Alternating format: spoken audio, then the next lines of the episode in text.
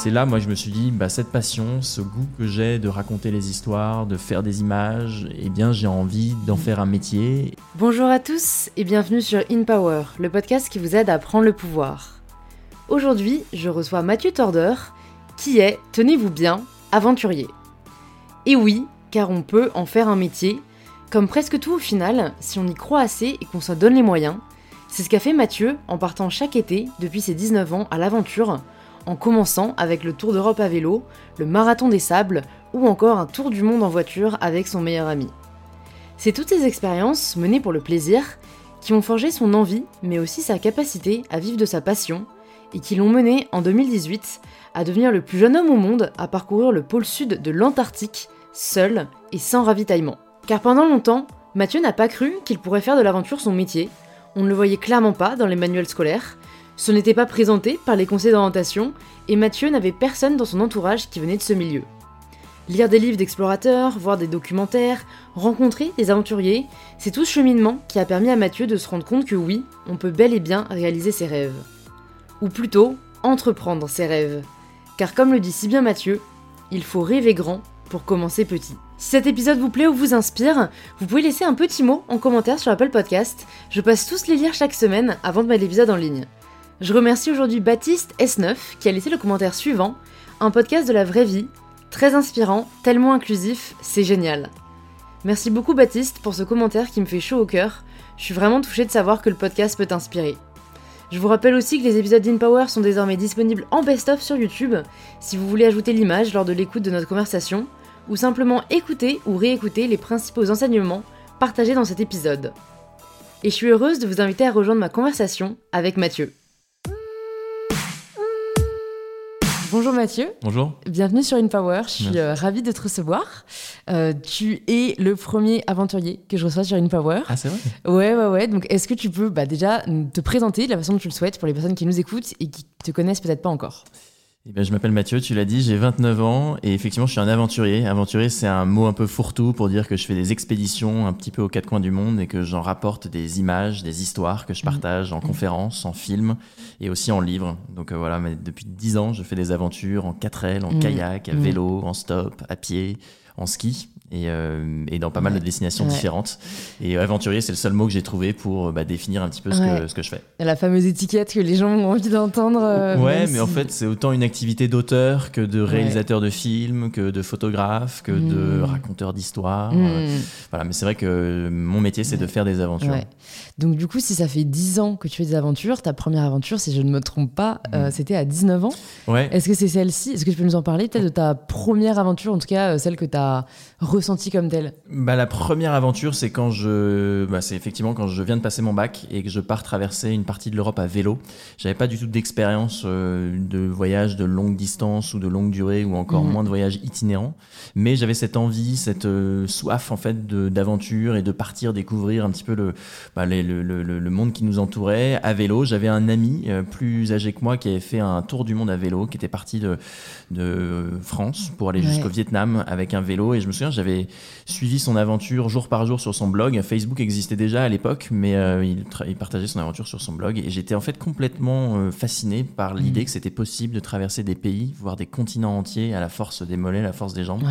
Et, je voyais son, son parcours et je me disais que voilà, moi aussi, j'avais envie de partir à l'aventure. Moi aussi, j'avais envie de vivre mm. une, une, aventure pareille. Alors pas aussi longue, pas aussi importante parce que je m'en sentais absolument incapable, mais sur une distance plus courte, pourquoi pas. Et donc quand il est rentré de son voyage, je lui ai demandé s'il accepterait de me prêter son vélo.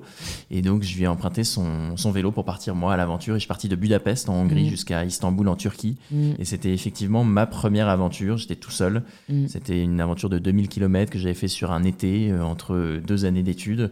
Une aventure que j'avais autofinancée en étant euh, serveur dans un resto de plage euh, où j'avais gagné un petit peu de sous. Et après, avec ces sous-là, j'étais, bah, j'avais financé ce voyage qui était assez peu coûteux. Mais c'était effectivement ma première aventure. Mais tout ça venait d'un peu plus loin parce que j'avais été fasciné par pas mal de récits d'aventuriers et d'exploration euh, auparavant. Ok, bah, c'est vrai que je pense que c'est une expérience hyper formatrice. Quoi. Tu te dis quoi en entrant de ce tour, euh, ce tour d'Europe à vélo euh, Qu'est-ce que ça t'a appris? Est-ce qu'il y a eu aussi peut-être des désillusions? Parce que j'imagine que l'idée qu'on se fait de quelque chose, c'est rarement ce qu'on vit au final. C'est vrai. Moi, l'enseignement majeur que ça m'a apporté, c'est peut-être l'idée de se dire que bah, l'aventure c'est pas forcément que pour les autres. Quoi. Moi au début, voilà, je regardais ce, ce garçon qui s'appelle Eloi, qui avait fait ce, ce voyage à vélo jusqu'au Vietnam, en me disant bah oh, c'est, enfin c'est ça, ça je le ferai jamais, euh, c'est Mm. trop difficile, c'est, bah, il faut être hyper sportif, euh, il faut avoir une condition euh, psychologique et physique de malade. Et finalement, moi, j'ai réussi à émuler ça sur une petite distance, enfin sur quelque chose de plus court, de plus modeste, euh, même si c'était quand même important. Ouais. Et moi, le- l'enseignement majeur de tout ça, c'était de se dire que, bah non, en fait, que ça, c'est que des barrières mentales que tu te, que tu t'imposes. Que moi, j'étais pas un sportif de haut niveau à ce moment-là. Bon, j'étais suffisamment sportif pour me dire que j'étais capable de faire 50, 60 km d'affilée tous les jours sur un vélo et répéter l'opération. Mais que, voilà, c'était pas une histoire d'argent, que Ouais. c'était un voyage qui était peu coûteux hein, au final. Moi, je, enfin, j'avais autofinancé le voyage. C'était, je dépensais moins d'argent qu'en étant étudiant parce que je dormais sous ma tente, parce que je mangeais des nouilles chinoises, parce que je me déplaçais à vélo Mm. et que je me faisais héberger euh, par des gens que je croisais sur ma route. Donc euh, l'enseignement, il était là. Il était aussi dans l'idée de me dire que bah, le monde n'était pas aussi dangereux qu'on voulait bien me le faire croire euh, dans les médias ou, ou, euh, ou ailleurs, parce que finalement j'ai fait que des bonnes rencontres dans ce voyage-là. Les gens étaient hyper euh, curieux, enthousiastes, bienveillants avec moi. Alors bon, j'avais peut-être euh, une tête d'enfant parce que j'avais 18, 19 ans et que voilà, j'étais très ouvert à la rencontre, et, mais, mais ça m'a donné clairement envie d'en Mm. faire d'autres. Ça a duré combien de temps ça Ça c'était court, hein, c'était non, c'était entre trois semaines et un mois. D'accord, ok. C'était un voyage que j'avais fait sur, euh, sur un été, quoi, euh, mais que j'avais réussi à, à glisser entre Mm. deux années d'études. Parce Ouais. que avant de devenir aventurier euh, professionnel, euh, bah, il y a eu beaucoup d'aventures amateurs, Mm. qui était une forme de formation, d'expérience, qui m'a mené sur la Ouais. voie d'en faire un métier. Mm. C'est c'est pas trop dur euh, quand on revient d'une telle expérience de reprendre les cours, euh, tu vois, chaque matin dans sa petite routine. euh, Bah, c'est vrai que j'avais un peu la tête ailleurs. Ouais. Après, moi, j'étais très heureux de faire ces études-là. Moi, j'ai passé mon bac en Normandie. Je suis de Rouen, euh, en Normandie à l'origine. Je suis juste après mon bac parti faire mes études en Angleterre. Euh, j'avais mal préparé un peu ma, ma fin de terminale et j'avais pas eu les écoles que je souhaitais. Je me suis retrouvé en fac de droit anglo-américain au Havre et j'avais la chance de pas trop mal parler anglais parce que j'avais, j'étais dans les classes où on faisait un peu plus d'anglais que la moyenne et donc j'étais assez à l'aise en anglais. C'est pour ça que je me suis retrouvé dans ce parcours-là. Mais finalement, la fac me convenait pas plus que ça. Et le problème quand tu es en bac plus 1, c'est que bah, tu n'as plus accès aux, aux écoles post-bac, que tu peux plus faire de prépa. De toute façon, c'était pas un choix. Enfin, c'était pas une, une option pour moi, mais je pouvais pas faire de prépa. Donc la fac était un choix un peu évident.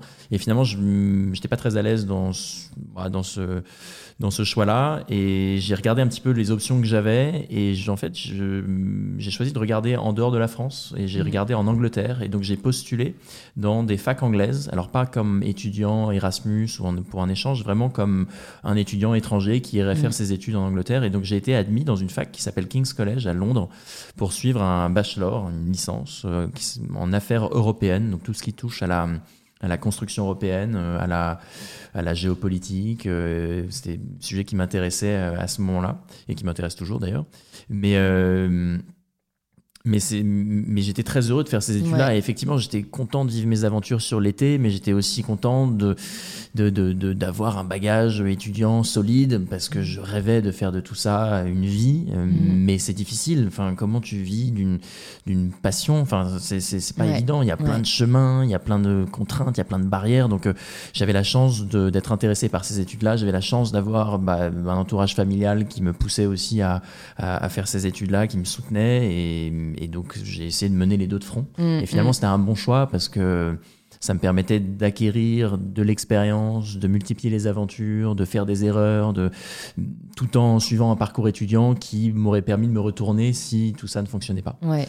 Donc c'était frustrant, mais d'un côté, c'était un mal pour un bien. Ok. Et, et quand est-ce que tu commences à te dire que ça peut être possible de devenir aventurier professionnel? Parce que euh, bon, au début, ça naît d'une petite idée. Et puis quand est-ce que tu te dis, en fait, ça, c'est une option, une vraie option? Alors en fait, j'ai eu du mal à assumer l'idée que ça pouvait être une vraie option. Euh, mais donc je suivais ces études-là. Tous les étés, je partais à l'aventure. Donc il y a eu d'abord ce voyage à vélo. L'été d'après, j'ai traversé l'Atlantique à la voile en rejoignant un équipage en Angl- en- dans les Caraïbes qui voulait ramener un bateau, euh, un voilier des Caraïbes jusqu'en Angleterre. Donc j'ai rejoint en tant qu'équipier euh, ce bateau-là et on a traversé l'Atlantique. Et puis comme ça, en, en multipliant les aventures, je me suis dit, bah voilà, je pourrais euh, en parler de cette façon. Moi j'ai commencé à faire des images assez tôt. Je commençais déjà à me filmer, raconter sur un blog mes aventures. Et, et en, avec le regard des gens, avec, euh, avec l'intérêt aussi que les gens pouvaient avoir pour ce genre d'aventure, d'évasion, et ben, je me disais que bah, il y avait peut-être quelque chose à faire, mais d'un autre côté, je savais pas exactement comment le, comment le, bah, comment, comment le faire. Et puis il y a eu une aventure assez déterminante qui était un, un tour du monde que j'ai fait en 4L en 2013-2014, où là j'étais encore étudiant, mais avec mon ami d'enfance qui s'appelle Nicolas, on s'est dit qu'on avait envie de faire un grand voyage et donc on a contacté nos. C'est un grand voyage en Ouais, effet. c'est- bah, on avait envie de, ouais, de, de partir faire un tour du monde, Ouais, quoi. mais comme plein de gens de notre âge, tu vois, on Mhm. avait envie, voilà, de découvrir le monde euh, avec nos propres yeux et de vraiment partir à l'aventure. Et pour ce faire, on avait besoin de temps. Et donc on, plutôt que d'attendre la fin de nos études où on se disait voilà quand tu as fini tes études souvent tu es embarqué dans un stage envie, voilà Mhm, tu regardes un peu pour bosser. Et bah finalement cette euh, envie d'aventure de voyage de tour du monde bah tu la mets un petit peu au placard. Et on n'avait pas envie de se retrouver dans cette situation. On avait plutôt envie de, de se dire bah voilà on a la motivation on a le temps on est embarqué dans les études mais on a la possibilité de les mettre entre parenthèses pendant un an parce que nos nos universités sont d'accord. Et donc on a fait ce choix là en 2013 on est allé voir nos directeurs d'études on leur a dit voilà on aimerait mettre nos études entre parenthèses pendant un an Mhm. Nicolas a pris un congé ingénieur et moi j'ai mis entre parenthèses tout simplement j'ai pris une année sabbatique en Angleterre Mhm. c'était quelque chose qui se faisait assez bien et on a pris une 4L pour faire C'est une voiture, je précise. une voiture, pour qui pour ceux qui nous écoutent, la 4L, c'est vraiment la voiture de nos grands-parents, de nos parents. Enfin, c'est c'est la voiture française la plus, euh, la plus produite dans l'histoire de l'automobile française. C'est- Ils en ont produit 9 millions, il me semble. Et donc, euh, c'est une voiture euh, bah, au look un peu marrant, sympathique, euh, euh, qui euh, voilà, rappelle un souvenir plus ou moins lointain à tous les Français. Donc, c'était un bon moyen aussi de fédérer ou de faire parler de notre projet euh, avec, cette, avec cette 4L. Le projet était de partir de Normandie pour faire le tour de la Terre. Quoi. Nous, on a essayé de rouler le plus possible vers l'Est, euh, en Asie, donc jusqu'au Vietnam, pour envoyer la 4L ensuite euh, à travers le Pacifique jusqu'aux États-Unis. Des États-Unis, on a récupéré la voiture, on est descendu au sud jusqu'au Brésil en empruntant euh, la route panaméricaine, la Panamericana, qui est une route un peu mythique qui relie l'Amérique du Nord à l'Amérique du Sud.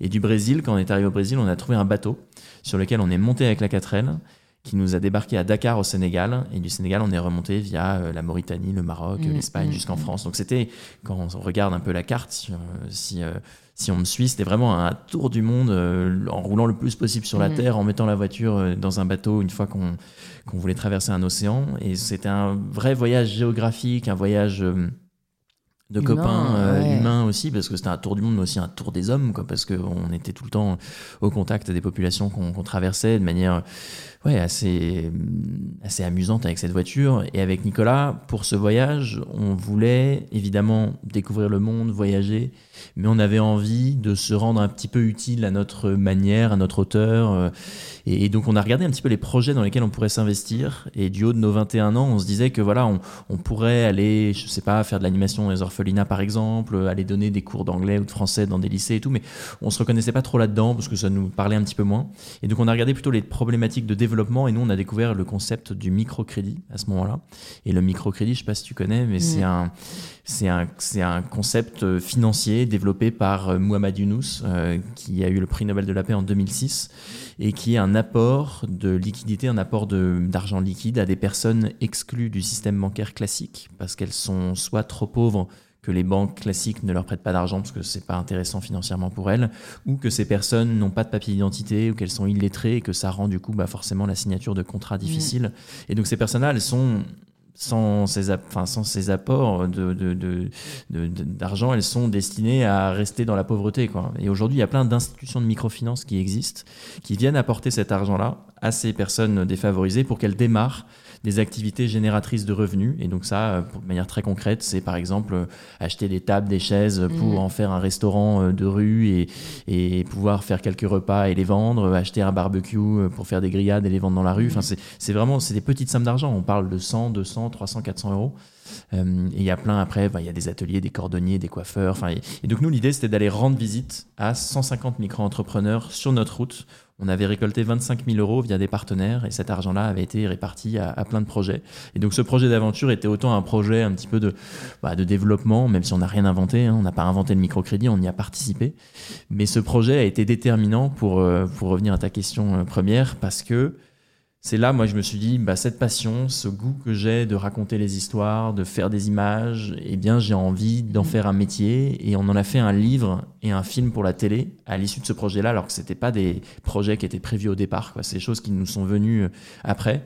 Et avec cet engouement, bah, j'étais embarqué dans mes études, mais je me disais que à l'avenir, c'était vraiment ça que j'avais Mhm. envie de, de faire. Mais ça m'a été, un- ça, ça s'est un peu imposé à moi. Quoi. C'était à force de faire. Ouais. Et hum, c'était pas un projet, c'était pas un plan, c'était vraiment quelque chose qui est venu euh, Mm. en faisant, tout simplement. Bah, Il y a plusieurs questions qui me viennent euh, suite à, à ce récit. Déjà, euh, pour toutes les personnes qui nous écoutent, euh, peut-être qu'il y a d'autres personnes qui ont cette idée de faire un tour du monde. C'est quoi tes conseils, les, les- les premières étapes, en fait, quand on a l'idée pour, pour donner vie à ce projet? Mais je crois que d'abord, il faut, il faut pas mal euh, butiner à droite à gauche, parce que des tours du monde, des voyages, bon, on a tous un petit peu des, des idéaux, des envies, mais je crois qu'il faut lire les récits ou rencontrer tout simplement des gens qui ont fait ce genre Mhm. d'aventure, ce genre de voyage. Parce que je crois que quand on est euh, chez soi et qu'on rêve de ces aventures-là, bah, il y a pas mal de barrières qu'on s'impose ou qui viennent à nous. Je suis pas assez sportif, j'ai pas le temps, j'ai pas l'argent, euh, euh, c'est trop dangereux, Ouais. qui sont des barrières valables. hein. Hmm. Mais souvent, c'est des barrières psychologiques qu'on n'ose pas dépasser ou franchir par manque d'expérience, par peur, par... euh, bon, Lâcheté est un, est, un, est un mot trop fort. Par mais, manque mais- de courage. Manque de courage peut-être. mais, euh, mais, mais même moi le premier, hein, je, je me, je me fixé ces barrières-là. Et en fait, je crois qu'à un moment, il faut, il, faut, il faut voir grand, mais commencer petit. Et si on a envie de faire un tour du monde, bah, commencer peut-être par un tour de France. Ou si on a envie de faire un long voyage à vélo, bah, commencer d'abord par, euh, je sais pas, euh, faire euh, Paris, Marseille à vélo. Enfin, je dis n'importe Mm. quoi. Mais, mais, mais souvent, en fait, on se, on se bloque, on se bride parce qu'on on, on est tout de suite, en fait, euh, complètement écrasé par euh, l'idée d'un tour du monde qui est terrifiante. Alors qu'en fait, il faut vraiment commencer par des petites choses, des choses plus Mhm. modestes, qui vont être autant d'accumulation d'expérience, de meilleure connaissance de soi, pour après avoir l'ambition de faire quelque chose de plus grand. Et, hum, et je pense que voilà, on, on a tous été un débutant à un moment. Enfin, je veux Mhm. dire. euh. Et, c'est, et tout ça est une, une histoire de cheminement et un moment de se dire, voilà, on se jette à l'eau Hmm. et tout ça est une affaire de choix aussi. Enfin, je veux Mm. dire, euh, le temps, c'est une chose, l'argent, c'en est une autre, évidemment, mais on n'est pas obligé de faire des voyages coûteux. Mon premier voyage, euh, bah, je dépensais encore une fois moins d'argent qu'en étant étudiant parce que bah, c'était très modeste comme voyage c'était un, euh, une aventure qui était hyper enrichissante. Et, et l'histoire du temps, après, c'est ouais, c'est un vrai choix. Quoi. Et je pense qu'il faut vraiment se poser la question de se dire, est-ce que cette frustration que j'ai aujourd'hui de pas partir à l'aventure ou de pas partir faire ce tour du monde là est-ce que ça va être une vraie- un vrai regret dans ma vie? Est-ce que Mhm. est-ce que dans 15 ans euh, je vais me retourner et me dire oh là là j'aurais dû faire ça avant d'avoir des gosses ou avant de me marier et encore une fois même pour les gens qui ont des enfants et qui sont mariés et qui nous Il n'est écoutent jamais trop tard. c'est pas il est pas trop tard et moi je connais plein de couples et de familles qui ont fait des super voyages en famille mais mais est-ce que se poser la question de, de, de se dire est-ce que ça va être un vrai regret? Est-ce que ça va être une vraie frustration? Est-ce que je vais m'en vouloir euh, euh, toute ma vie de ne pas avoir entrepris ces, ces choses-là? Et encore une fois, il y a, il n'est jamais trop tard. Mais l'en- l'enseignement, enfin, en tout cas, le message que j'aimerais faire passer, c'est qu'il n'y a jamais de bon moment. Il n'y a jamais, jamais de bon moment pour partir à l'aventure ou pour, ou pour se lancer dans, dans un projet qui nous tient à cœur. Quoi. Mm. le, le- le moment, c'est maintenant. Et, euh, et je crois qu'il ne faut pas attendre parce que sinon, c'est des frustrations qu'on, entretient et bah, qui, ouais, qui, Mm. qui, qui vont se, trans, enfin, se transformer sous, sous l'aspect de regret. Et c'est un petit peu dommage. Mm. Quoi.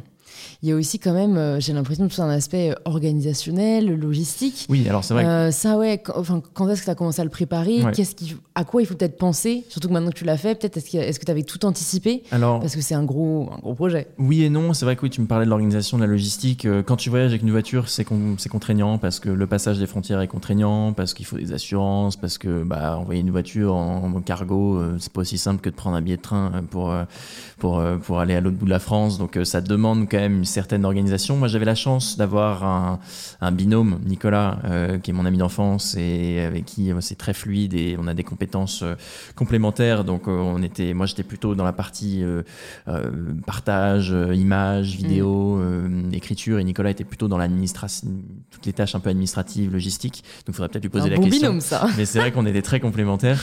Mais tu, tu arrives à désamorcer ou à préparer tout ça en rencontrant des gens qui ont fait ces itinéraires un petit peu avant toi. C'est vrai qu'un tour du monde en 4L spécifiquement via notre itinéraire, bah, à ma connaissance, ça n'avait jamais été fait, mais sur des portions, il y avait des 4x4 qui avaient déjà fait ça, etc. Donc il faut essayer de parler à ces gens.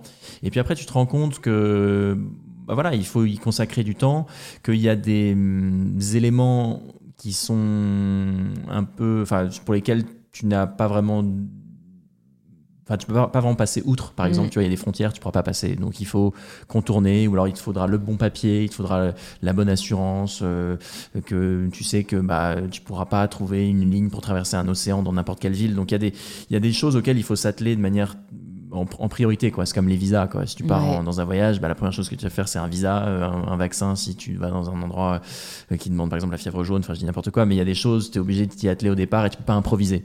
Mais c'est important à mon sens de laisser une part d'improvisation. Parce que si tu sais que le 23 novembre tu dors dans tel hôtel dans telle euh, ville dans tel pays bah finalement le voyage il n'existe plus vraiment. Moi ce qui m'intéressait c'était d'avoir un itinéraire idéal Bon, après, on était, c'était ponctué par des rencontres avec des micro-entrepreneurs, donc on savait euh, où on allait. Mais il faut se laisser de la place pour l'aventure, pour la mhm. rencontre, euh, parce que c'est ça que tu vas chercher dans un voyage. Sinon, ça devient quelque chose de complètement mhm. euh, formaté et, et, tout ce que tu vas chercher d'aventure, tu le retrouves pas. Donc, je crois qu'il faut pas laisser de place à l'improvisation pour les tâches bureaucratiques, administratives. Et après, tout le reste, il eh ben, faut se laisser un peu libre mhm. cours à l'aventure. Quoi. Mais nous, c'était quand même suffisamment préparé pour savoir que ça allait durer à peu près un an et, euh, savoir aussi que bah, on pouvait euh, envoyer la voiture d'un continent à un autre, de telle ville à telle ville. Mm. C'est quoi ton plus beau souvenir euh, de ce voyage, si tu en as un à nous partager? C'est difficile toujours de classer, je trouve, un peu les souvenirs, les pays. Un qui t'a particulièrement marqué peut-être? Mais moi, il y a quelque chose qui me vient tout de suite à l'esprit, c'est quand on était en Bolivie, donc en Bolivie, en Amérique du Sud, où on est passé par un endroit qui s'appelle le Salar des Uyuni. Je ne sais pas si, tu connais ou s'il y en a qui, qui sont allés parmi les personnes qui nous écoutent, mais c'est un grand désert de sel immense, qui est tout blanc, tout plat, euh, et dans lequel en fait tu te retrouves comme sur une autre planète, parce que tu fais un tour autour de toi, tu as du blanc à perte de vue, et tu es tout seul avec ton meilleur pote, avec ta 4L au milieu de ce grand désert tu navigues à la boussole parce que t'as pas de route, t'as rien quoi. Mm. Donc euh, pour suivre un cap, bah tu regardes ta carte et tu essayes de tenir le cap de la boussole parce qu'autrement tu fais rapidement des, des, tours autour de toi-même. Et ça c'est un très très beau souvenir parce que je me souviens qu'avec Nicolas, on, bon, ça faisait quand même au moins 8-9 mois qu'on était en voyage, que mine de rien on avait fait plus de la moitié du trajet que c'était la première fois aussi où on prenait un peu de temps, tu vois, pour faire le point entre nous mm. sur le voyage. On avait pris trois jours à rester dans ce grand désert. C'est un, désert qui est assez, qui est pas mal en altitude. Dans mes souvenirs, c'est à 3000 mètres d'altitude. Tu as des étoiles assez fabuleuses la nuit. Enfin, moi, c'est les plus beaux ciels étoilés que j'ai vus, c'était en Amérique du Sud. Et on se retrouve dans cet environnement complètement naturel, euh, à un moment du voyage euh, un peu, un peu charnière, parce que c'était vraiment le, enfin, on n'était pas sur la route du retour, mais la Bolivie, c'était le moment où on allait retourner un petit peu vers le Brésil pour revenir vers le nord et revenir vers la France. Et on avait vu la majorité des micro-entrepreneurs et, et ouais, c'est un endroit qui, qui est fabuleux, quoi, qui, complètement hors de ce monde, quoi, mm, le Sahara mm. de Uyuni. Donc, euh, très beau souvenir. Et puis en Bolivie aussi, où on a fait l'ascension d'une montagne à 6000 mètres d'altitude avec Nicolas, avec un guide. Où là, euh, bah voilà, c'est comme toutes les ascensions de montagne, quand tu arrives au sommet, au lever du soleil. Et, et ouais, c'est beau, des beaux moments. Mm, ah, j'ai visualisé, c'est vrai que c'est euh, à faire une fois dans sa vie, je pense. et, donc, ensuite, tu reviens de, de, ce tour du monde, tu finis tes études. je me demande, c'est quoi Enfin, voilà, tu diplômes. T'as, as quoi en tête à ce moment-là et qu'est-ce que tu fais une fois que tu vraiment t'es au sortir de tes études?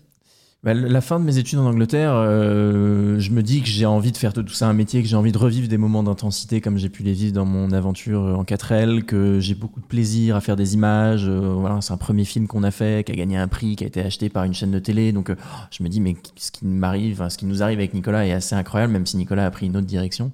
Mais, mais en tout cas, moi qui étais bon, assez moteur de ces projets un peu audiovisuels, bah, je me dis que mes études me plaisent mais que j'ai pas, enfin, que je vais je vais pas suivre la, voie de mes camarades quoi, qui euh, sont partis euh, travailler pour l'Union européenne à la Commission, qui sont partis dans les instances internationales, des, des parcours géniaux, hein, hyper intéressants euh, par ailleurs, mais, mais je me dis que j'ai plus envie de suivre cette petite voie qui est bah, enfin l'expression d'une radicalité un peu parce que bah, c'est des études qui n'ont rien à voir avec ce que j'ai envie de faire, mais d'un autre côté qui me donne la liberté aussi de d'entreprendre plein de trucs parce que mine de rien ces études-là elles m'ont permis d'apprendre des langues elles m'ont permis de, de, parler en public parce qu'en Angleterre on, on, met beaucoup l'accent sur les présentations orales sur les travaux communs etc et, et donc j'ai pu euh, enfin j'ai bénéficié de ce bagage là évidemment. Enfin je vais pas dire que mes études m'ont servi à rien mais mais, mais j'ai envie d'écouter un peu cette, ce, ce, feu intérieur qui m'anime, cette envie de, de découverte, d'aventure, d'expédition pour en faire un métier, mais c'est pas quelque chose d'évident, quoi,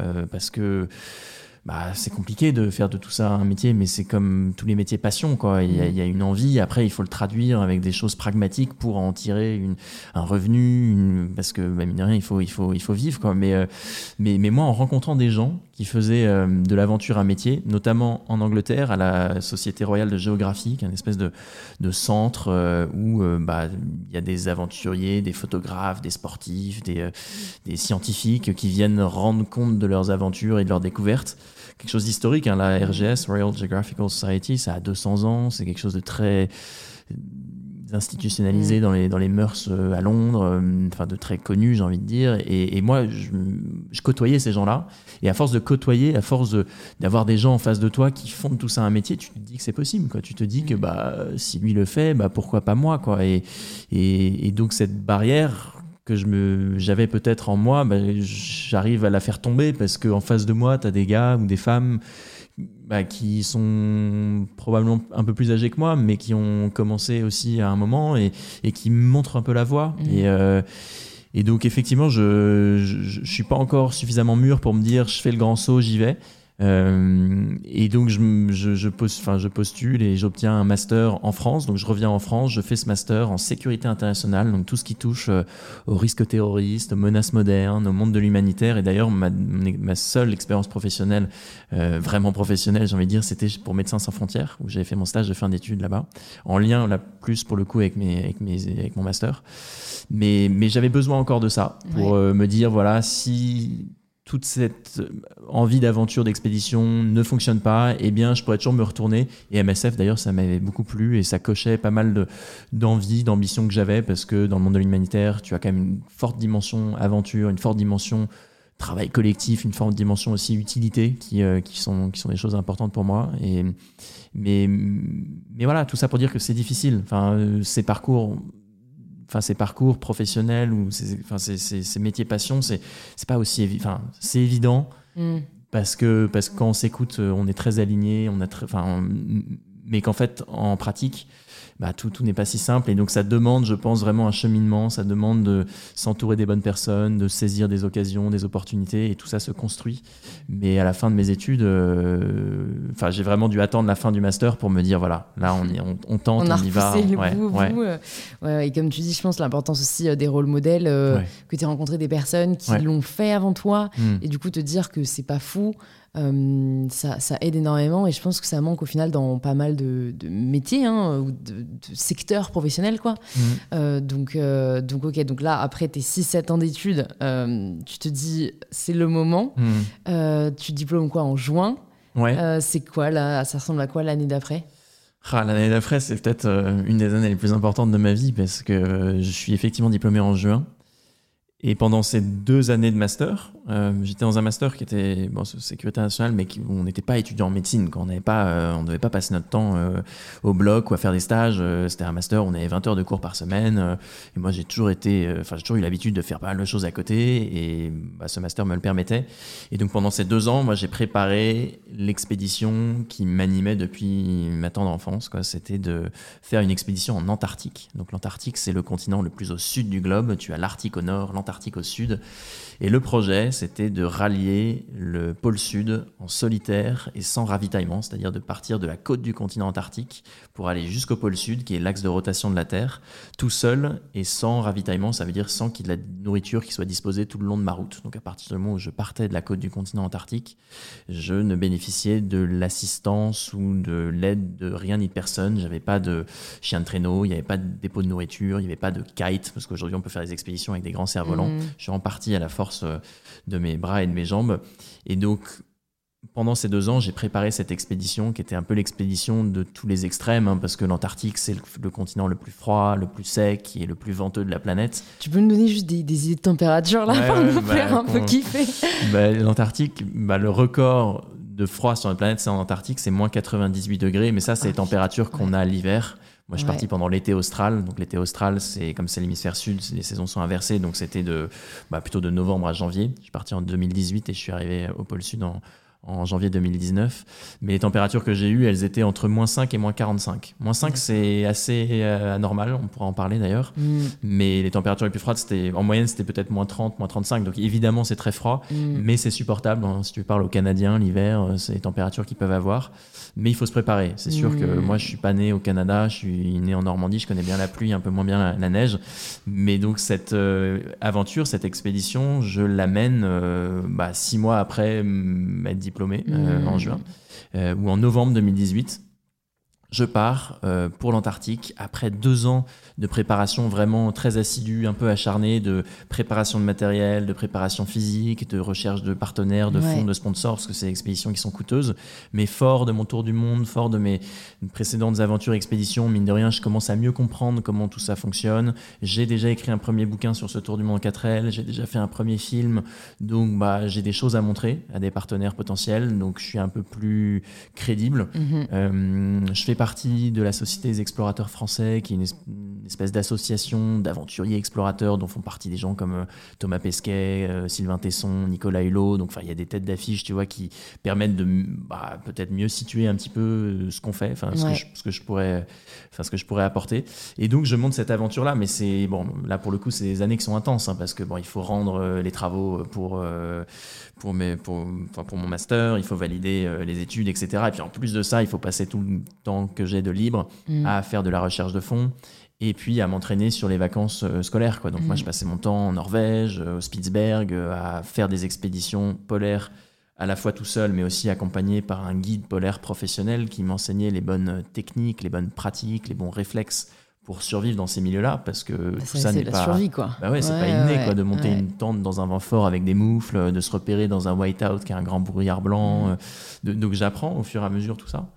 Et je pars, euh, je pars en novembre euh, 2018 pour euh, bah, vivre cette expédition qui est euh, ouais, un peu l'expédition pour moi de tous les superlatifs parce que c'est la plus solitaire, la plus dangereuse, la plus longue, euh, la plus froide. euh, donc je me lance dans, dans ce projet un peu fou. ouais. Ouais, Ouais. Attends, t'as pas commencé par le plus facile, c'est clair. Mais non, non, là, bon, après, c'était aussi l'aboutissement hein, de 10 ans d'aventure et Ouais, d'expédition. Parce que. Pas encore 10 ans. Enfin, Bah, quasi, ouais, pas, pas 10 ans à l'époque, parce que c'est vrai que j'ai 29 ans aujourd'hui, ma première voiture, on en parlait plutôt à 19 ans. Donc oui, un petit peu moins de 10 ans, mais mine de rien, il y en a eu beaucoup. Il y a eu ce tour Mm. du monde en 4L, il y a eu la traversée atlantique à la voile, il y a eu des voyages à vélo, j'ai Ouais. traversé le Sahara aussi en vélo électrique, euh, il y a eu euh, des, des voyages en Mm. stop, euh, il y a eu des épreuves sportives où j'ai fait des, mm, des marathons dans le désert du Sahara, comme le marathon des sables, des, des, courses de vélo à travers toute l'Europe. Enfin, il y a eu, beaucoup, Ouais, de, il y a eu beaucoup de choses, c'est ça qu'il faut se sentir aussi en confiance de le faire. Ah C'était bah oui. pas un défi, tu, tu sors de nulle part et tiens, j'ai envie de relever ce challenge. C'est impossible. Moi, je, je reçois, je reçois pas mal de, enfin, à l'issue de cette aventure-là, qui, qui, qui a été un petit peu médiatisée, qui a, qui a été suivie. J'ai reçu beaucoup de messages de gens assez touchés par l'aventure qui voudraient se lancer aussi. Et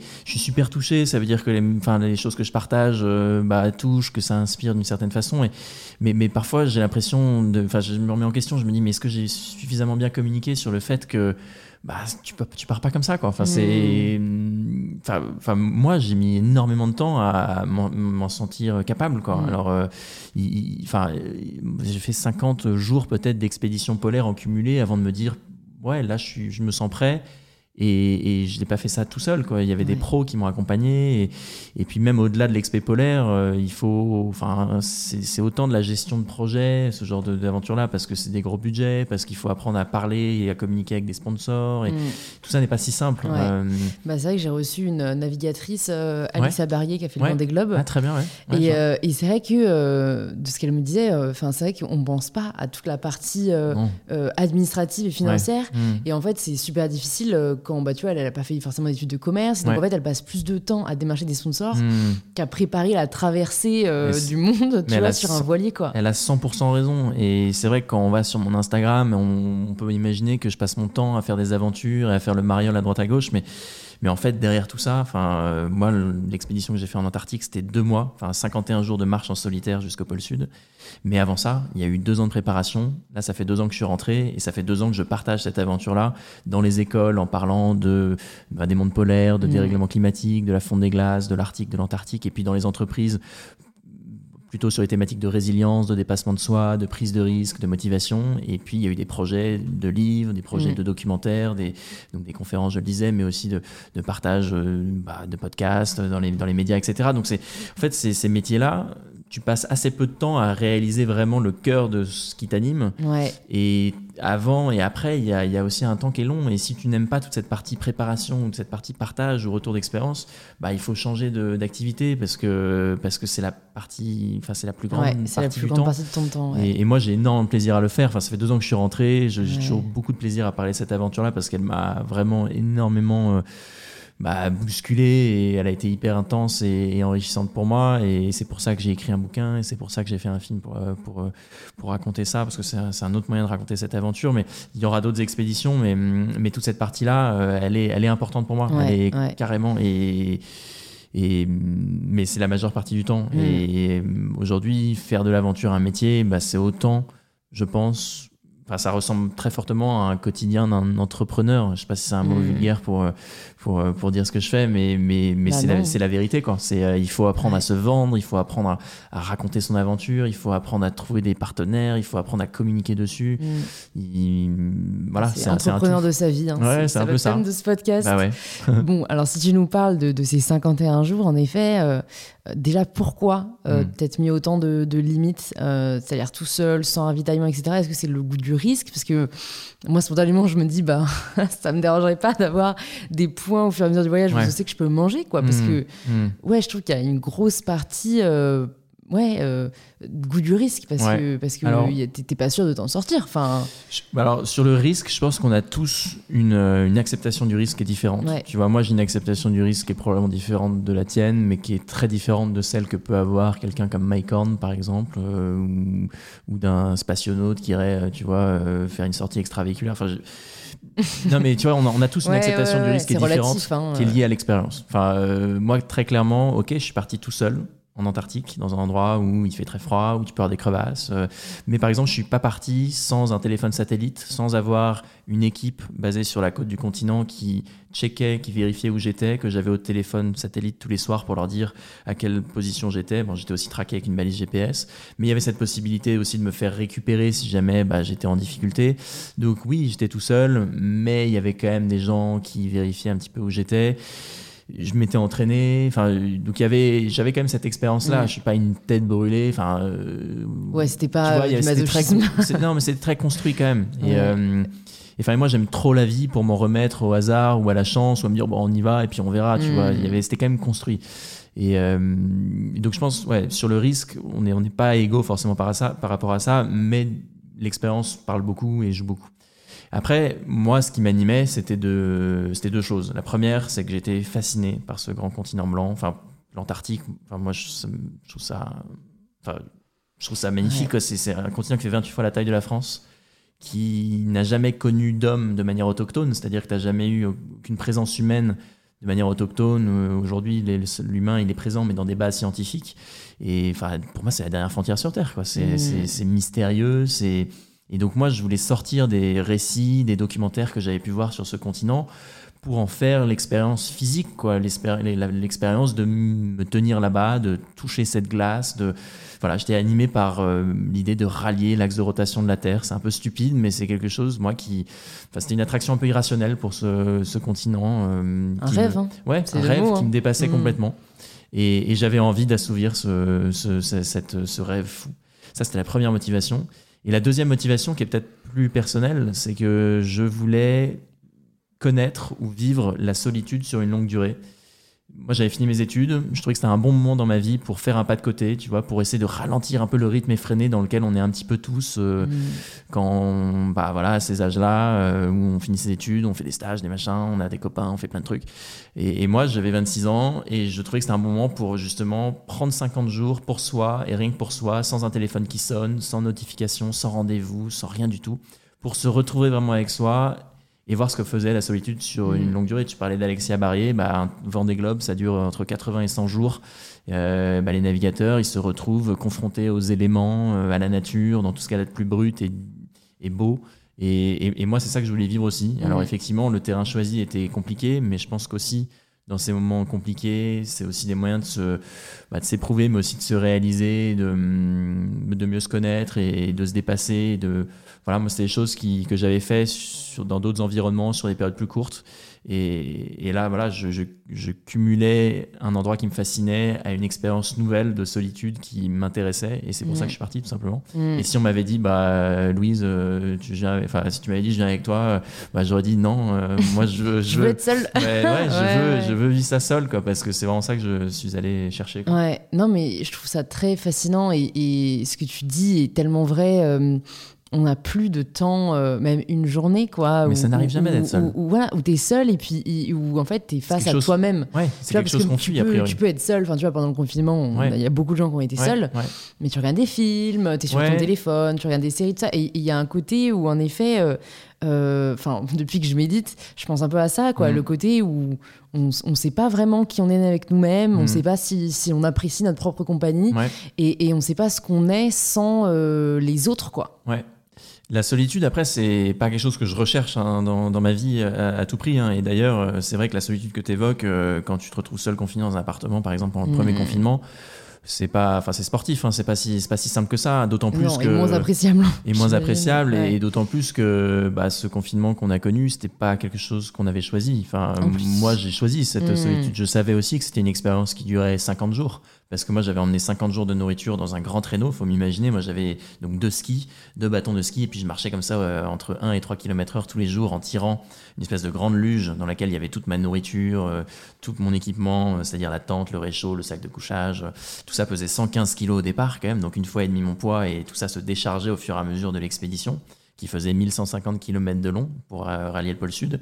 Mais donc j'avais 50 jours de nourriture et ces 50 jours-là Mhm. étaient la durée de cette expérience. Donc j'avais un objectif, j'avais tu vois une direction à suivre. Ouais. Alors que Ah, donc il y avait un côté performance. bah, performance oui et non, mais comme je partais sans ravitaillement, Ouais. euh, il fallait, enfin j'avais 50 jours de bouffe. Ouais, ouais, c'est euh, clair. Il Ouais, arriver. Mais donc, ouais, tu avais un objectif d'accomplissement chaque jour, de tant de kilomètres de- et tout, quoi. Ouais, alors plutôt de Mhm. temps, enfin de, durée de, de- de ski que de kilomètres parce que l'Antarctique c'est pas un continent qui est plat, le pôle sud il est à quasiment 3000 mètres d'altitude donc en fait tu fais que monter, alors c'est pas les Alpes hein, Ouais. parce que c'est 1100 km l'expédition donc euh, c'est très graduel et doux Ouais. mais, euh, mais parfois la- quoi. ouais, tu montes un peu, parfois la neige est molle, donc c'est plus compliqué. Et puis le traîneau se décharge, donc euh, devient de plus en plus léger, donc tu accélères sur la fin. Mais, mais tout ça pour dire que ces 50 jours-là, enfin ce cadre-là, c'était hum, un moyen de faire du mieux que je pouvais dans cette euh, limite, alors que le premier confinement, bah, on disait, je me souviens plus, mais on disait ça va durer un mois, ah non, ça va durer, ça va durer encore euh, Mmh. six semaines de plus. Et donc c'est Hmm. difficile de vivre la solitude quand t'as pas d'horizon, quoi. Euh, Ouais. donc Ouais. c'était un peu différent. Moi, c'était quelque chose que j'avais choisi. Et même si j'étais confiné aussi d'une certaine façon, parce que j'étais dans une petite tente et euh, je pouvais pas trop m'échapper, euh, Carrément. c'était, T'as nulle part où aller. c'était, enfin, il y avait des points communs et des, et des- et des divergences. quand même. Et tu penses à quoi quand, tu, marches tous les jours euh, Parce que ouais, moi c'est un truc aussi qui, euh, me, fascine quoi, de se dire. euh, Enfin, j'imagine que tu n'as pas le même état d'esprit les cinq premiers jours et les cinq derniers. Pas du tout. Tu penses à quoi l'Antarctique? Faut pour vraiment se l'imaginer parce que si on tape Antarctique sur Google, on va surtout voir des images de la péninsule antarctique. La péninsule antarctique, c'est ce bras de terre qui remonte vers l'Amérique du Sud et qui est magnifique parce que moi je suis jamais allé, mais de ce que j'en ai vu, tu as des icebergs, tu as beaucoup de faune, euh, tu as, des, t'as des glaciers, tu as des montagnes, etc. Moi, là où je suis allé, le cœur du continent antarctique, c'est un grand désert, c'est tout blanc. Il n'y a rien qui puisse vivre et survivre, donc tu aucun animal. Les seuls animaux, ils sont sur la côte du continent antarctique. Moi, j'ai fait que m'éloigner de la côte. T'as pas de faune, t'as pas d'arbres, t'as pas de rochers. C'est vraiment, t'as du blanc à perte de vue en permanence. Et donc, c'est un environnement qui est très stérile. Tu Mm. as très peu de couleurs, parce que, bah, à part le bleu du ciel, qui est rarement bleu, parce qu'il y a souvent des nuages, bah, t'as que du blanc, gris, quoi. Euh, t'as pas de- d'odeur, parce qu'il fait moins de 0 degré, donc euh, t'es comme dans un congélateur en permanence. Euh, t'as- t'as- T'as as très peu de stimulation sensorielle en fait. Le, le seul bruit que tu fais, c'est le bruit des skis sur la glace, c'est le bruit du vent sur tes vêtements. Mais parfois, quand t'as pas de vent et que t'es immobile, t'as pas du tout de vent. Donc, t'es dans un univers qui est complètement nouveau, alien, différent, enfin de ce que tu connais déjà. Et donc forcément, bah, il faut avoir, je pense, une vraie raison d'être, euh, enfin d'être là en tout cas, Mm. une vraie, une vraie envie quoi. Si t'es là par hasard ou t'en as pas envie, je pense que tu tiens pas très longtemps. Donc euh, tu penses à quoi? Euh, Moi, je J'étais très concentré en fait sur mon objectif, quoi, parce que c'est une expédition qui était difficile, évidemment, parce que tout seul, parce que elle a été peu faite, euh, parce que les conditions aussi en 2018 étaient très compliquées. Il a fait très chaud sur le début du parcours. Très chaud, ça voulait dire qu'il faisait 20 degrés au-dessus au-dessus des normales Putain. de saison. Alors il faisait moins de 0 degrés, mais au lieu de faire moins 25, moins 30, il a fait moins 5 pendant 3 semaines avec beaucoup de chutes de neige.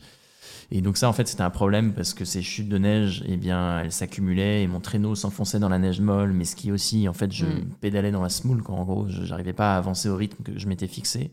Et donc, j'ai accumulé beaucoup de retard.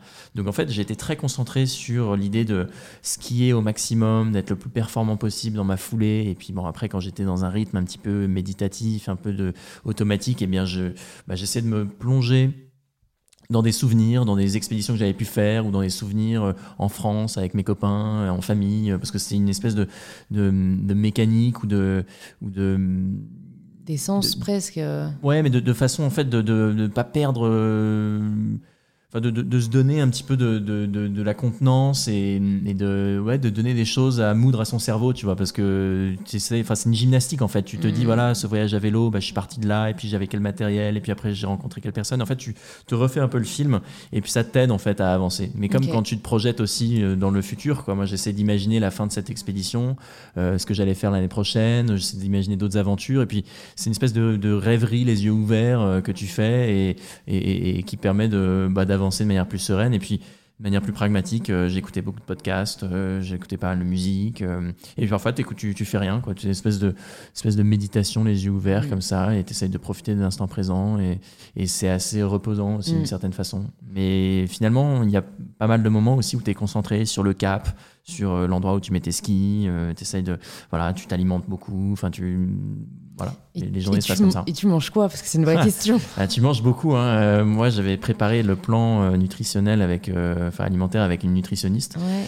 Et en fait, tu manges, euh, bah, tu manges pas des trucs très sains, quoi. Tu manges des, enfin, moi, je mangeais 6500 kilocalories par jour, donc c'est trois fois ce qu'un adulte mange en temps Mmh. normal, parce que dépenses énergétiques de fou, parce qu'il fait froid, et donc tu manges de la nourriture euh, déshydratée. Donc c'est de la nourriture dont on a enlevé toute l'eau et que tu réhydrates avec de l'eau bouillante. Ça, c'est surtout pour les dîners. Euh, donc tu as des bœufs bourguignons déshydratés, des euh, spaghettis carbonara déshydratés. Euh, c'est pas si mauvais que ça, contrairement à ce qu'on pourrait penser. Euh, en tout cas, c'est la seule chose que tu as à bouffer de chaud et donc tu es hyper heureux quand tu Ouais, ça. ouais. Et sinon, toute la journée, tu manges euh, du chocolat, des noisettes, des fruits secs, euh, de la viande séchée, euh, du fromage. Euh, J'avais du salami aussi, du salami danois qui était si gras qu'il gelait jamais. ça, c'était bien. Ouais. Euh, du muesli le matin, euh, moi je prenais un petit café aussi. Euh, tu bois pas tant que ça parce que tu essayes de jamais transpirer.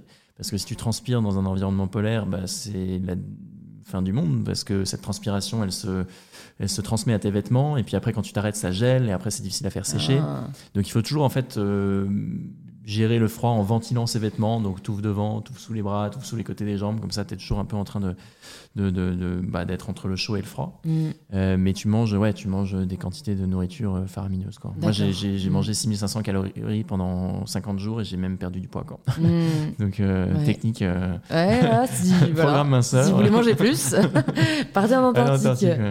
Ok, Mm. bon bah c'est c'est vrai que c'est assez dingue. Hein. J'imagine en effet tu reviens. Euh, Pareil, c'est pas trop dur de revenir à Paris, euh, métro boulot dodo entre guillemets, hein, parce que Bah, ton quotidien a dû être très rempli, mais Alors, c'est ouais une claque. Alors c'est une claque, oui et non. Alors il y a deux- il y, a deux choses, c'est que quand je suis arrivé au pôle Sud, donc euh, après 51 jours de marche, je suis arrivé donc c'est cette base scientifique américaine qui est basée au pôle Sud, dans laquelle il y a d'autres euh, personnes, d'autres humains qui sont là. Et, euh, et quand je suis arrivé, euh, il y avait des gens qui m'ont félicité parce que bah en arrivant, bah, je suis devenu la première, euh, enfin le premier Français à réaliser ce genre d'expédition et puis la plus jeune personne au monde des 20 petites personnes qui avaient fait cette expé avant moi.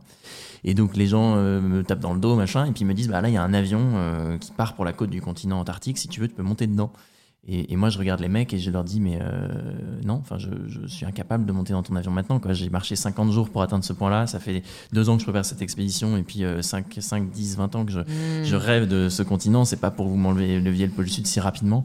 Et donc ils comprennent et me disent bah ok ouais, ouais bah si tu veux reste et puis bah l'avion viendra d'ici une semaine euh, venir euh, te chercher et puis d'autres personnes euh, parce que l'avion n'était pas affrété pour moi. Et donc ça c'était une solution que, qui était enfin, que j'ai choisi. J'étais nourri sur la base donc c'était bien parce que j'avais plus de bouffe. Donc j'ai pu rester là-bas. Sept jours, je suis resté une semaine finalement c'était un peu long mais j'étais hyper content quand même de profiter de ce moment-là. Mais c'était un peu une transition en fait entre l'extrême solitude et puis le retour dans la vie réelle, euh, où en fait j'étais sur cette base où moi j'étais entouré de personnes qui connaissaient l'Antarctique, qui comprenaient d'une certaine façon un petit peu ce que j'avais pu vivre.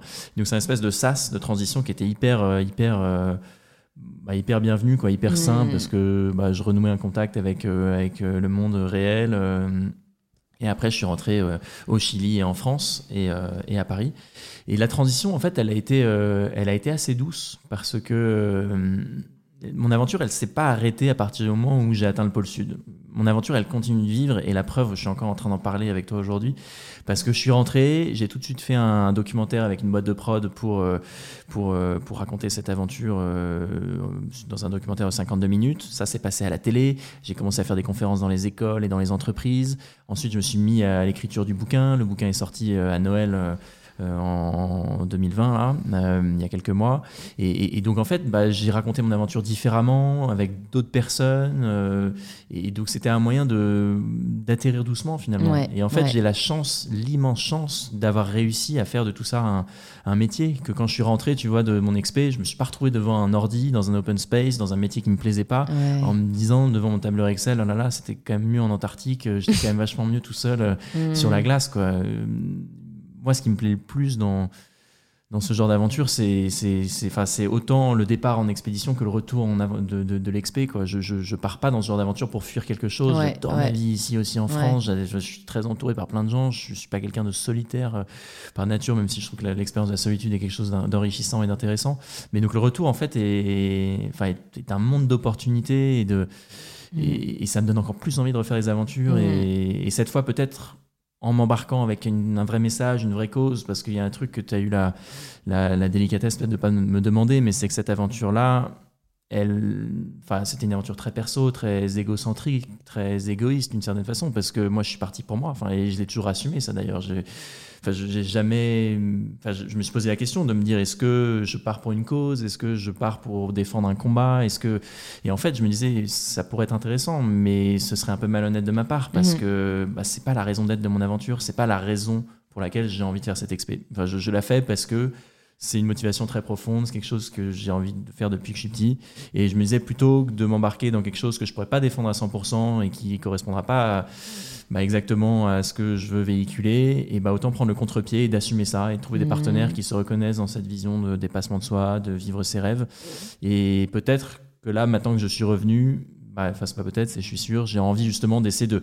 me mettre au service ou de mettre au service ces aventures-là bah, au nom d'une cause ou d'un combat ou quelque chose qui pourrait servir euh, mm. bah, autre chose que ma petite personne et en tout cas être mm. enfin qui pourrait me dépasser tout simplement ouais parce qu'en effet je me dis que euh, quand même euh, assez rapidement tu as dû réfléchir à ce que tu allais faire par la suite même si bon en effet déjà écrire un livre ça prend énormément de temps en parler il y a énormément de choses à dire mais quand est-ce que tu as commencé à te dire et si la prochaine expédition, ce serait pas ça euh, Est-ce que tu avais des pistes euh bah, Là, la prochaine expédition, il n'y en a pas. Enfin, pour le moment, il y a des projets là qui, vont avoir lieu cette année et l'année prochaine, mais rien d'aussi spectaculaire que l'Antarctique pour le moment. J'ai évidemment d'autres rêves et d'autres envies, mais, je trouve que pour avancer dans ce milieu de l'aventure, euh, tu peux pas faire de l'aventure que pour de l'aventure. Enfin, je pense que c'est quelque chose qui est dépassé. Enfin, aujourd'hui, l'exploration, tu vois, c'est un grand mot. Les gens parfois me disent que je suis un explorateur. Euh, moi, je me reconnais pas dans cette définition. Enfin, à part mon propre potentiel, c'est la chose que, que j'ai explorée. Quoi. Même quand je suis allé euh, au pôle Sud, quand je suis arrivé au pôle, euh, il y avait une base scientifique en place depuis 1956. Alors effectivement, l'Antarctique n'est pas parcouru de part en part par des petits skieurs comme moi, mais finalement, l'exploration géographique au sens premier du terme, c'est un peu fini quoi à part l'espace euh, et puis les fonds marins. Les fonds marins en tout cas on ne connaît pas. Mm. mais enfin tout a été un petit peu cartographié euh, et donc il y a assez peu de terres vierges à découvrir. Euh, l'exploration elle va se situer pour moi vraiment dans ouais l'infiniment grand comme bah, le spatial ou l'infiniment petit comme bah, l'atome le chromosome.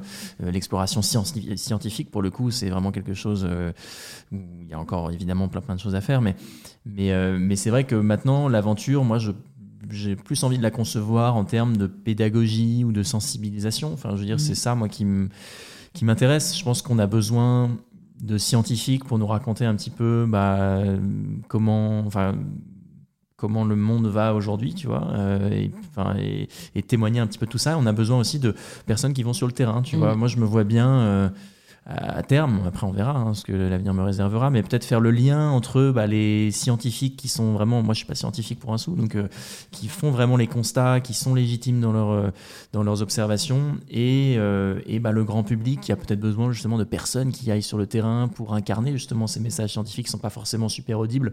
Moi je me vois bien faire ça, et j'ai des projets justement dans ce sens-là euh, pour, euh, pour la suite.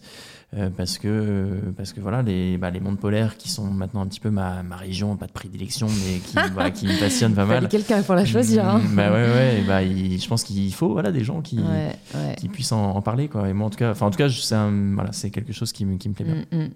Est-ce que tu peux nous donner une idée euh, de, de ta routine, euh, enfin, entre guillemets, hein, quand, quand tu es en France, justement, quand tu pas en, en aventure euh, chaque jour est différent et, et Mm. c'est ça aussi la richesse, mais pour nous donner un ordre d'idée, peut-être pour euh, que les gens se rendent compte. euh, Bah, le- pff, moi, je je suis pas quelqu'un de routine ou de rituel. Ou parfois, il y a des journalistes qui me demandent aussi qu'est-ce que tu emmènes toujours en expédition? bah, pff, non, j'emmène, j'ai pas, j'ai pas de gris Ouais, ouais, soit, mais pourquoi pas. hein. mais, mais en tout cas, moi, je suis pas quelqu'un de de rituel ou de routine. Moi, je, je- j'aime bien, par exemple, les plans de dernière minute. Et c'est marrant, j'en parlais encore euh, il y a pas si longtemps avec des amis. Mais c'est vrai que cette crise du Covid, bon, elle, elle- elle a tous les défauts du monde, évidemment. Mais mais il y a aussi quelque chose qui est assez amusant, c'est qu'elle favorise quand même les plans de dernière minute. Parce que comme on n'a pas du tout de visibilité ou de, mm.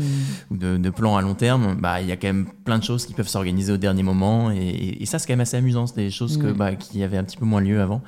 Et, et donc moi la routine non, euh, je suis quelqu'un peut-être un petit peu de bah, de spontané, de tu vois je saisis des trucs euh, qui me viennent à moi, le fait d'avoir fait cette expédition et d'avoir été un peu visible dans ce monde de l'aventure français, bah il y a quand même beaucoup de projets qui me sont venus depuis et, et que j'ai pu saisir et, et donc qui m'engagent dans des nouvelles choses et qui font qu'il y a ouais comme tu le dis, il y a pas un jour qui est pareil. Mm. Euh, mais sinon, pour mon quotidien, euh, il ressemble beaucoup, beaucoup au quotidien des personnes qui nous écoutent. Enfin, euh, moi, je passe beaucoup de temps derrière mon ordinateur à écrire des mails, euh, au téléphone, au rendez-vous, à rencontrer des gens. Euh, je suis pas un drogué de sport, contrairement à ce qu'on pourrait penser. Évidemment, j'aime bien me dépenser. Moi, je fais beaucoup de vélo, mais pas non plus à des doses insensées. Voilà, je- moi j'aime bien être dans la nature et donc je, je- voilà, j'ai besoin de, de m'aérer, de sortir. Là, c'est vrai que je suis basé à Paris et que bon, euh, l'avantage de Paris, c'est que tu peux quand même sortir assez vite avec les, tous les trains qui peuvent exister. Donc, euh, donc non, ma routine, elle est assez similaire, euh, j'imagine, Mm. à celle d'un salarié ou d'un entrepreneur. Mm, Euh, Ce qui me plaît le plus dans ce que je fais, et c'est vraiment, vraiment ça qui m'anime le plus et qui me rend le plus heureux, c'est le fait d'être indépendant et de faire ce que tu veux, un peu quand tu veux, de partir Mm. en week-end le mardi ça te chante.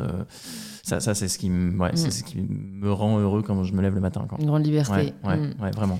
Est-ce que tu as un livre ou un film ou un documentaire ou les trois à recommander, à conseiller aux personnes qui nous écoutent? Mais je vais recommander un livre de Jean-Louis Etienne. Jean-Louis Etienne, je ne sais pas si tu vois exactement le personnage, mais c'est le, c'est le parrain, enfin, c'est la personne qui a parrainé mon expédition en Antarctique Mm. et qui est un explorateur polaire français, euh, qui a un certain âge maintenant et qui est la première personne à avoir allié le pôle Nord en 1986 en solitaire. Mm.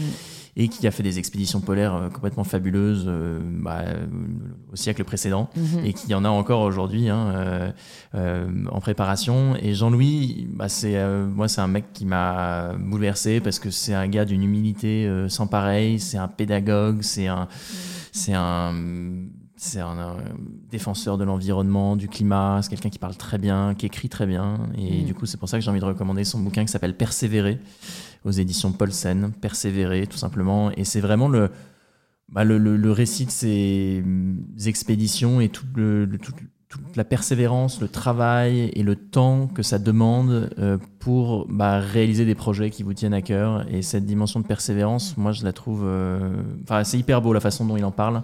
Et on peut tous s'approprier un petit peu ces messages-là dans Mhm. ces projets, qu'ils soient d'aventure ou perso ou pro. Donc, persévérer, ça se lit très très bien. Et euh, Je mettrai ça dans les notes Ouais. du podcast. persévérer, Jean-Louis Etienne. Euh, J'ai deux petites dernières questions pour toi. Mmh. Euh, si tu, bah, si jamais tu voulais entendre quelqu'un sur euh, sur ce micro, qui, Ouais. qui est-ce que ce serait? Ah. Euh,